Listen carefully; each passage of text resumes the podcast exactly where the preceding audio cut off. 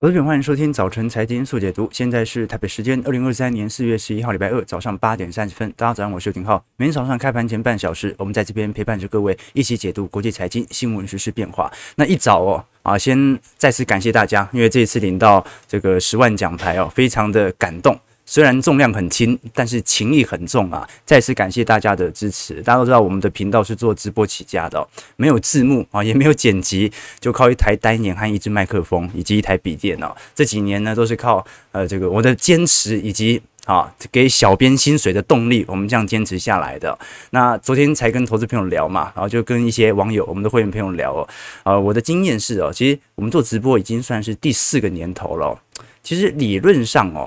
到底是什么样坚持过来的？我觉得这都不重要，是你要保持什么样的能力坚持到现在。我认为体力真的是最重要的啊，就是每天早上要准时直播啊。你又难免有时候会有小感冒啊，难免有时候身体会有起有一些问题哦。所以如果一个人体力差，容易精疲力竭的话，那他就没有足够的意志力、专注力来处理他本应该要处理的事情。所以每天直播越久，我就越领悟到，身体对于追求不管是稳定的输出来说，其实都是非常重要的本钱。所以大家不管怎么样，好，投资这件事情可以等啊，但是健康这件事情啊不能等，我们一定要好好的调养自己的身体，好不好？好，尽量让自己多做一些保养动作啊。当然了，回顾过去两年、三年，我从做直播以来哦。有一种强烈的感受，就是跟前几代人比起来，我觉得啊，你只要这个网络时代啊，认真活的话，其实是很值得的。就经历的事情很多啊，呃，心境的转换也很快啊。想起啊，去年的这个时候哦，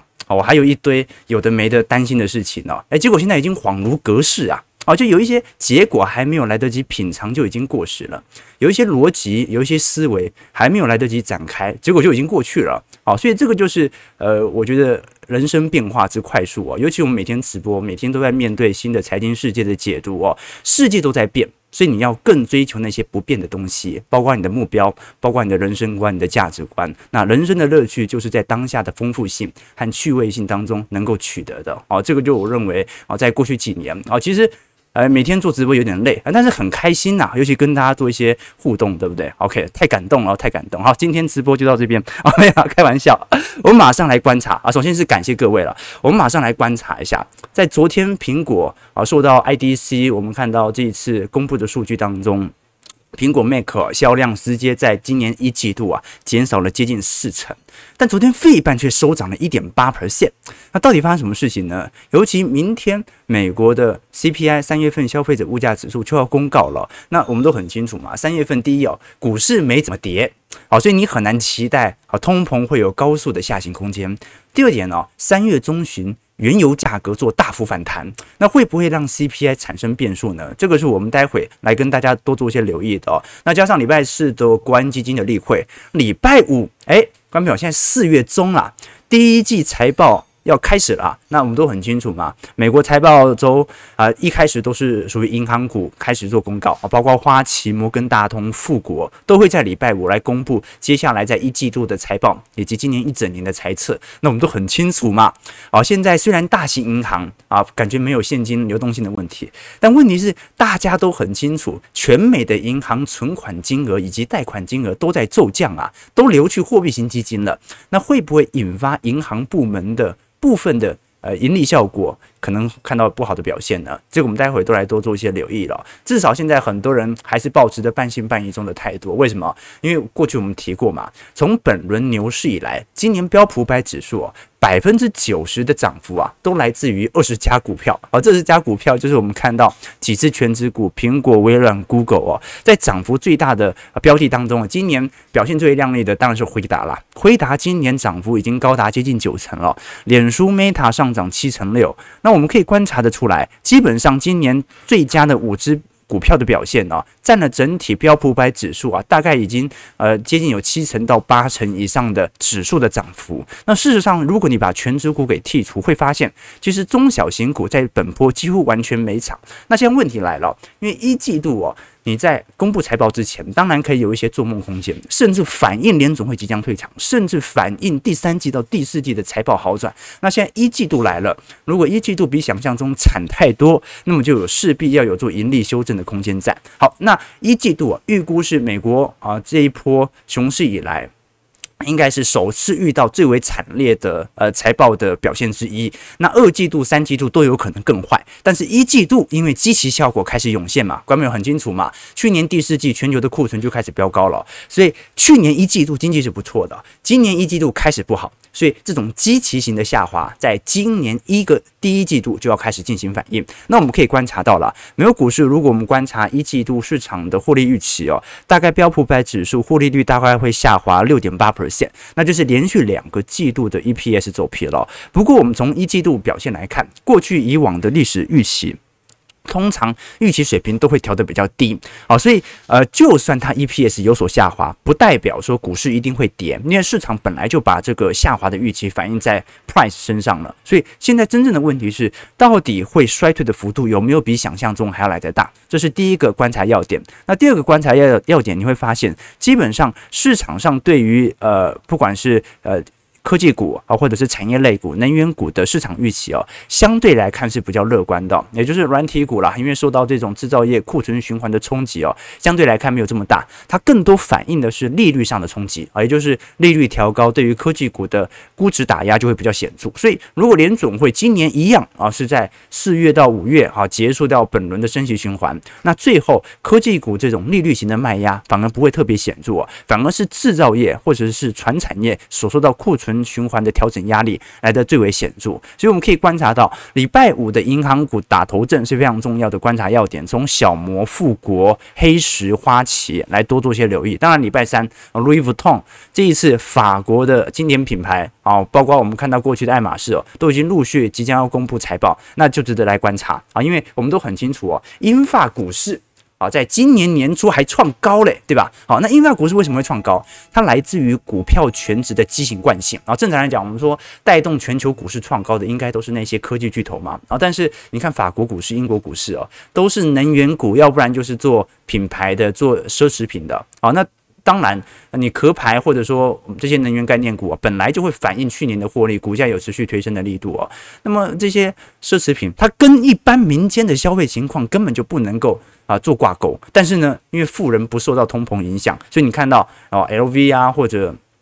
呃，爱马仕啊，它是直接成功的转嫁，而且转嫁的呃价格的上行速度，甚至比成本上行速度还来得快。OK，好，那在种种迹象底下，到底市场现在的情绪为何呢？从我的观察来看，包括各式各样彭博所针对统计的数据啊，多数投资人目前针对二季度的表现仍然保持在悲观的态势。好，这就说明了这个形势大坏。好，但是呢，实质情况反而对于周期投资者来说，反而是大好的。我们可以观察到，如果以彭博社最近所进行的统计，会发现呢，有百分之五十九的受访者认为本轮的反弹跟利润完全无关，完全就是炒作情绪所进行的推升。有百分之二十七的人的人认为现在是非常对于股市是失望的，而且呢，它未来有可能会持续的进行走皮。只有百分之十四认为现在是有机会，真的有持续带动的空间。所以，首先确定的一件事情就是。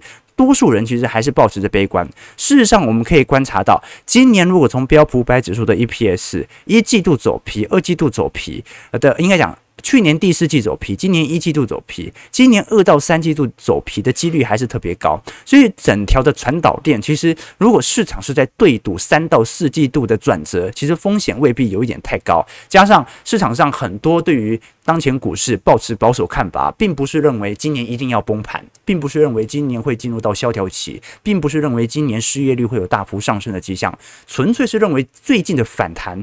不小心把基期给推太高了。我们可以观察到标普五百指数的 P/E ratio，你看在二零二二年底，当时也才接近十五倍，是过去均值的水平之下。哦，它接近于二零二零年或者二零一八年的去库存循环，所以当时算是一个可以布线的时机。但是如果从周期角度思考，现在已经重新回到十八倍了，那是不是基期有一点推高？好，所以这个是很多投资人对于目前股市暂报存疑的主要原因。那我们可以观察到最近。从银行业所爆发的问题之后，很多的散户投资人依旧把焦点放在礼拜五的财报。为什么？大家很担心这些中大型银行会不会也受到一些冲击啊？我们可以观察到，有接近四成的投资人认为，现在这种银行的流动性的问题，它会外溢到那些大型的银行。这是百分之四十一的投资人哦，有百分之三十一认为，呃，不会啊，仅仅只有小银行会受到冲击。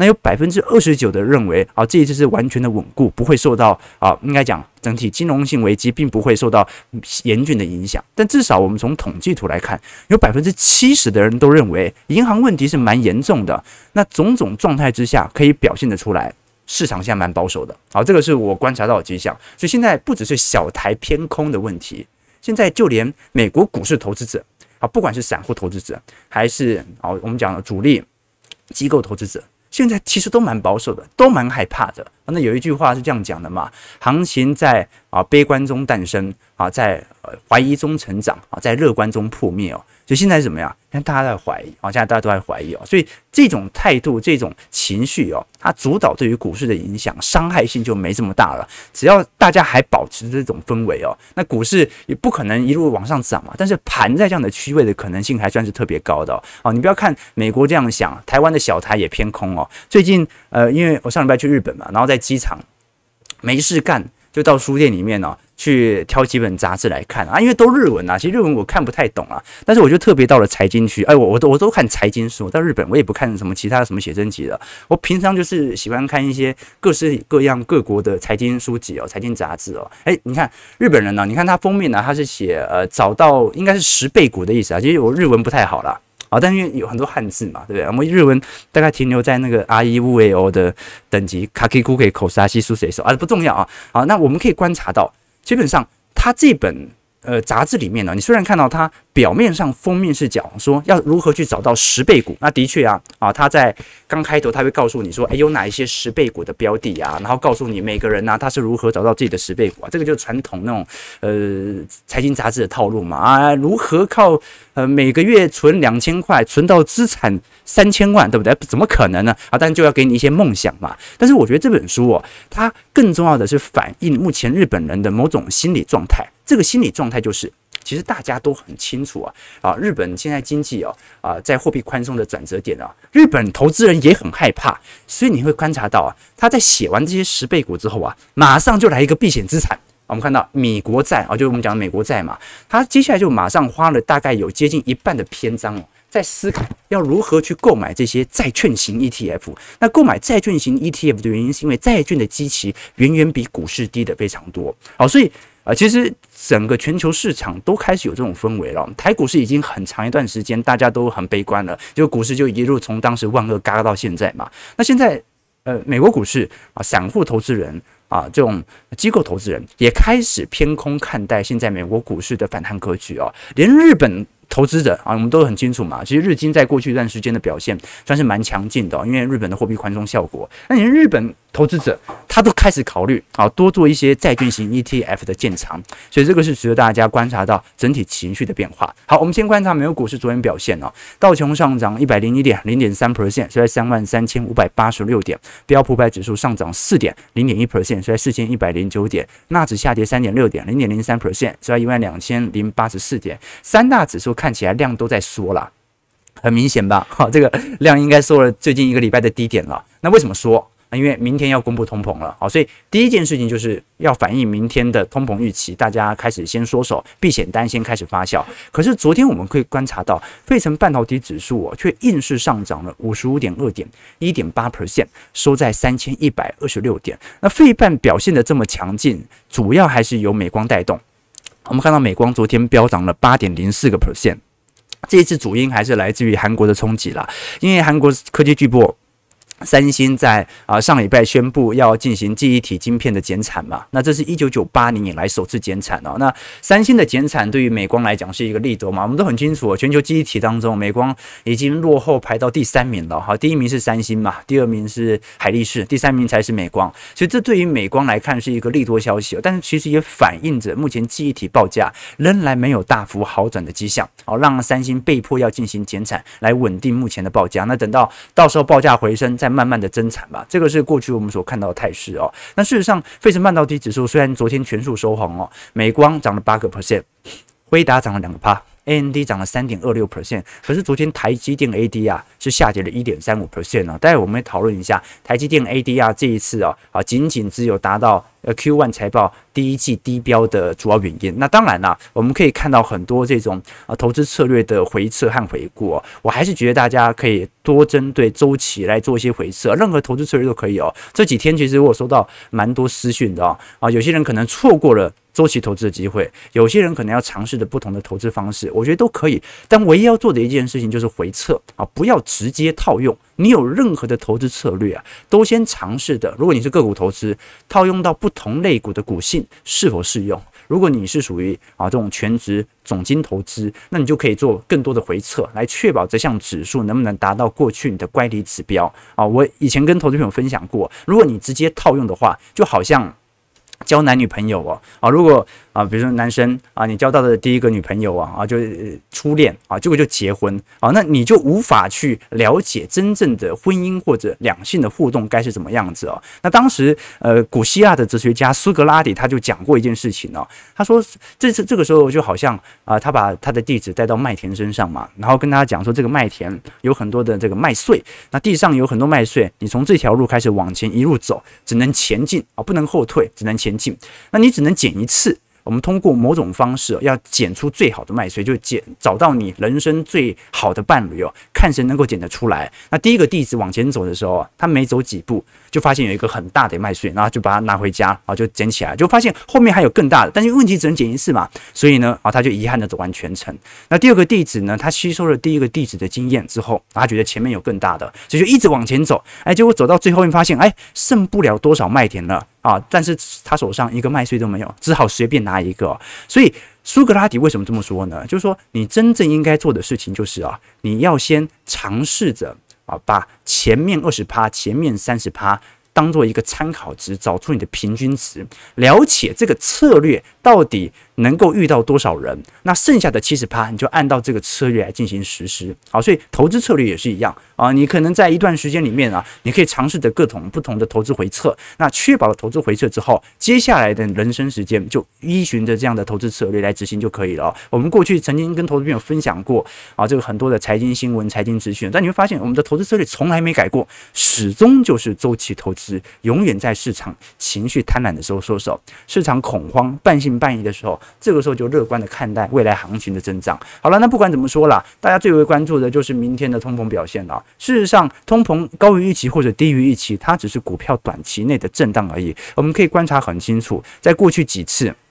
啊，从二月份的、一月份的、十二月份的通膨，有时候高于预期，有时候低于预期哦。那对于股市短期的表现，其实影响并不是特别大。我们真正关注的是联总会有没有可能因为本轮的不管是非农就业数据，还是因为通膨的预期而改变本轮的升息循环力度。这个是值得大家来多做一些留意的。因为如果我们从实质政策利率，也就是把联总会的联邦基准利率减掉，联总会比较在乎的核心 PCE。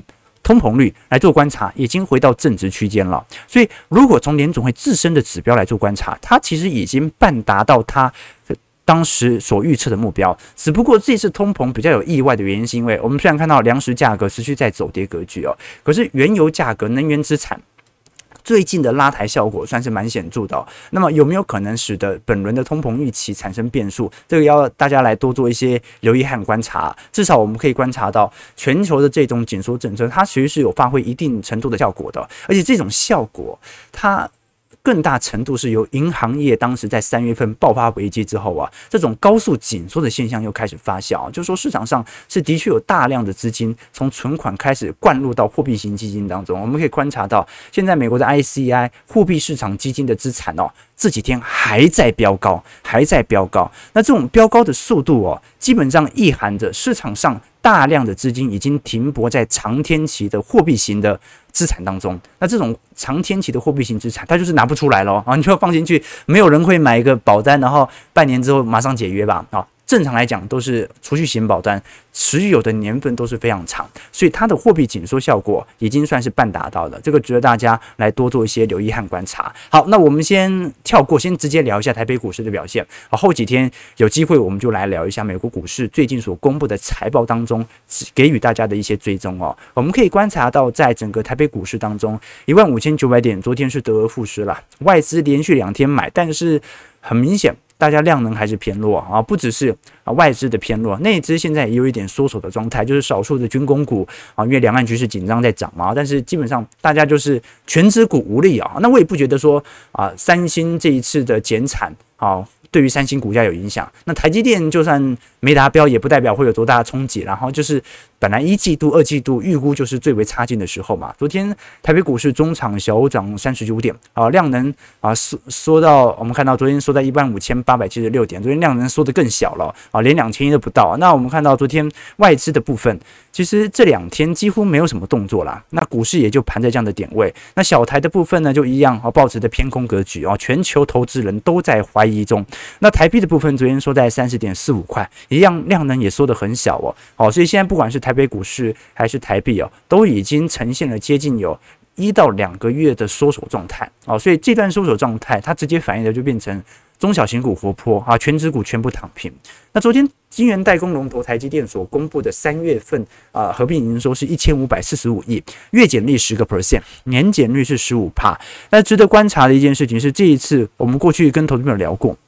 台积电原本预估在一季度的合并营收会大概在一百六十七到一百七十五亿美元，低标就一百六十七嘛，那高标就一百七十五啊，但这一次实施出来哦，却比低标还要来的低了接近零点七 percent，所以基本上这一波。台积电的营收啊，它是首次在单月年增率有显著的下行迹象。我们不看月增率啊，因为每个月都会有淡季旺季的波动哦。我们看单月年增率啊，从二零二零年以来，基本上你看到每年都比前一年的成绩还表现还要来得亮丽哦。仅仅在今年三月份，我们才看到正式的下行阶段。所以今年的单月年增率哦。而在三月份开始拐头下弯之后，我们预估在整个二季度啊，应该会持续的下行。那在二季度到三季度左右这段时间，应该是能够看到见底上弯的迹象在。这个是值得大家来多做一些留意的哦。因为整体现在台北股市哦，还撑在这样的点位哦。我们都过去跟投资朋友提过嘛。好，现在台北股市电子零组件很惨啊，惨不忍睹啊。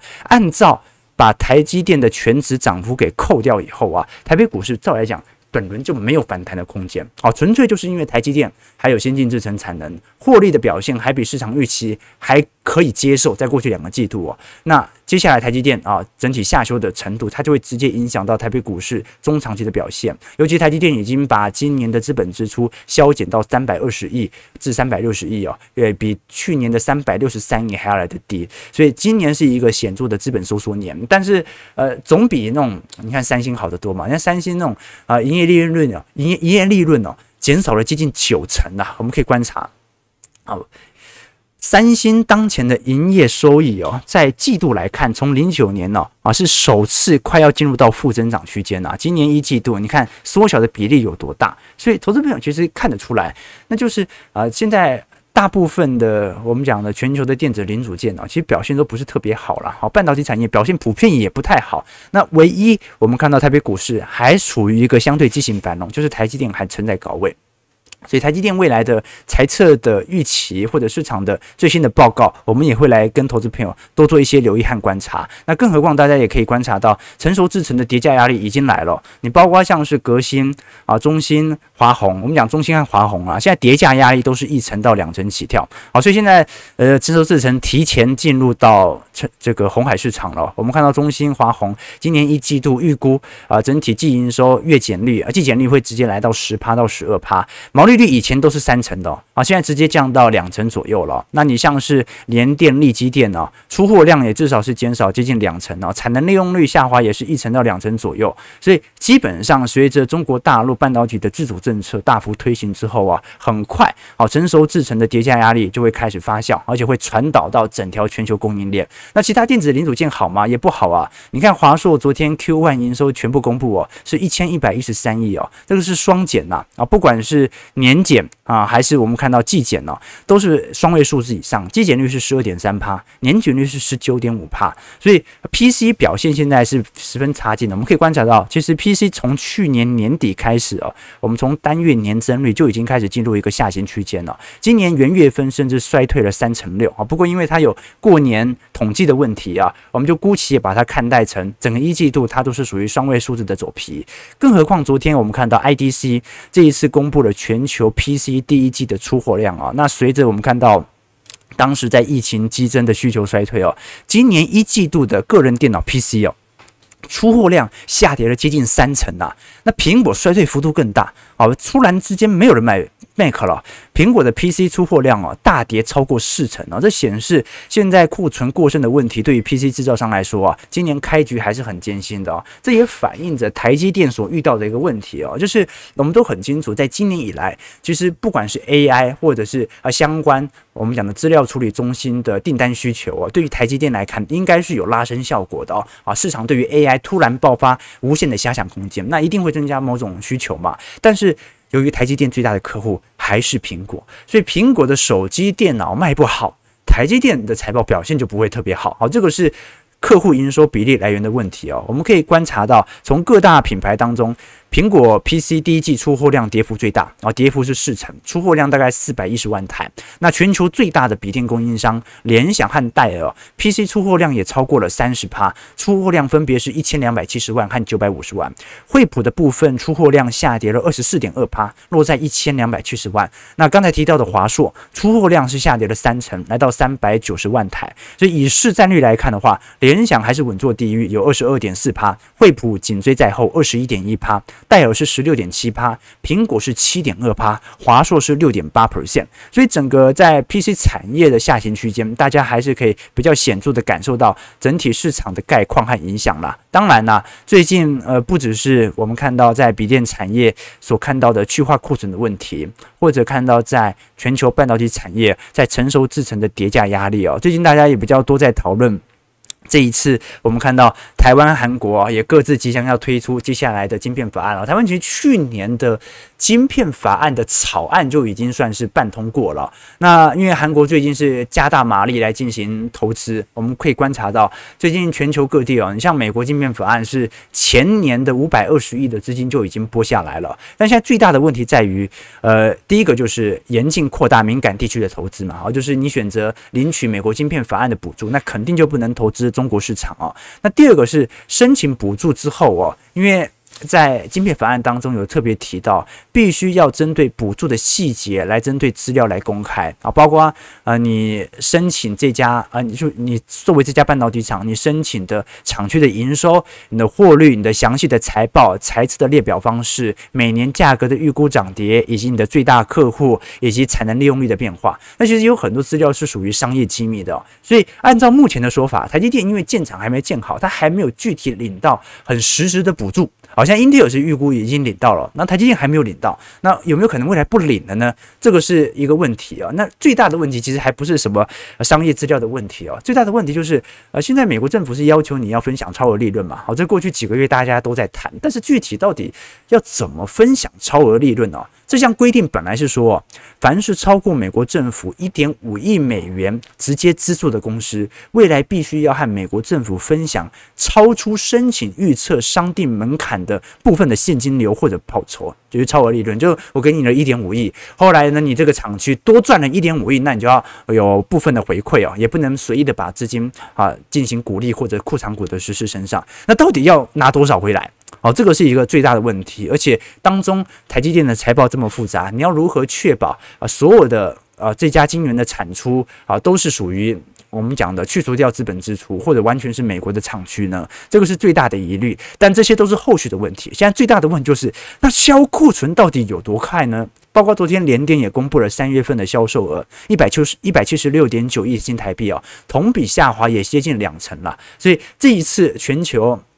半导体或者电子零组件的下行情况啊，很惨很惨，但股价不跌啊，对，股价不跌，或者股价没跌多少，甚至股价很多是利空出尽，反而开始上涨了。那在这种状态底下，我们要怎么看待未来的表现呢？其实更重要的并不是看过去的财报，并不是看苹果的出货量，并不是看台积电的第一季财报是否完全的达标。真正的问题在于二三季度这个反转的趋势会不会改变？而这个反转趋势的改变，它一定会伴随着联总会紧缩政策的放缓，至少是停止升息嘛。所以整条时间链呢，越来越近了。五月份联准会会议纪要之后，大概就有一个比较清楚的轮廓了，也提供给投资朋友参考。但至少就目前层面，只要大家在怀疑，那你就不用太害怕嘛。啊，只要大家有点害怕，那你就没什么好害怕的。我们看一下啊，现在台北股市的表现，来跟大家多做一些追踪和留意哦。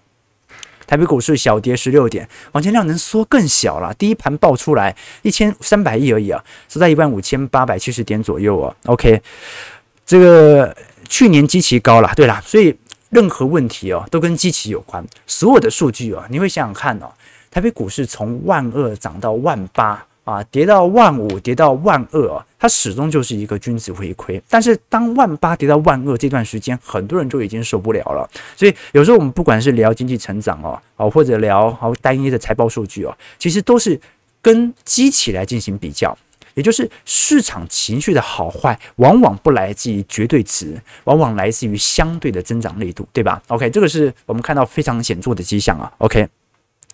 呃，这个志清说，这次公布三月通膨啊，最迟五月中呃公布 CPI，恐怕效应不会是短期的。像原油，零八年从一百三十七跌到三十，一四年从一百二跌到四十块啊，二零年跌到负啊，都没有用时间换取空间，所以美国股市也难逃暴跌哦。啊，这个要看情况了。我们当然不排除说一定不会有系统性风险发生哦，但是系统性风险的发生哦，它往往会伴随着联总会的紧急降息，但是在降息的。而，当下基本上你是可以嗅到这个系统性危机即将发生的，除非它是像那种一九年的预防性降息啊，那个就很明显嘛。啊，但呃，如果是紧急的风险呢，目前我认为从银行爆发的可能性不是特别高了。好，第一个是联总会已经。采取了一定程度的流动性哦。你要说从其他地方，从商用不动产啊，从其他地方来做引爆点，可能性是比较高的。市场的阴霾啊，的确，我们从中长期而言呢，它始终会有泡沫破灭的一天。所以真正的问题在于尺度的问题，就是你能不能在泡沫破灭的时候，选择在一个中长期低基期来做部件。好，所以呢，现在的啊迹象嘛，因为还在右侧格局当中啊，所以。作为周期投资者，的确没什么事情好做，但是也不用害怕嘛，对不对？OK 啦，这个有机会我们再来跟投资朋友聊一下具体的投资策略和方式啊。九点零三分，感谢各位今天参与。如果喜欢我们的节目，记得订阅我们频道，按赞加分享。我们就明天早上八点半，早晨财经速解读再相见。祝各位投资朋友看盘顺利，操盘愉快。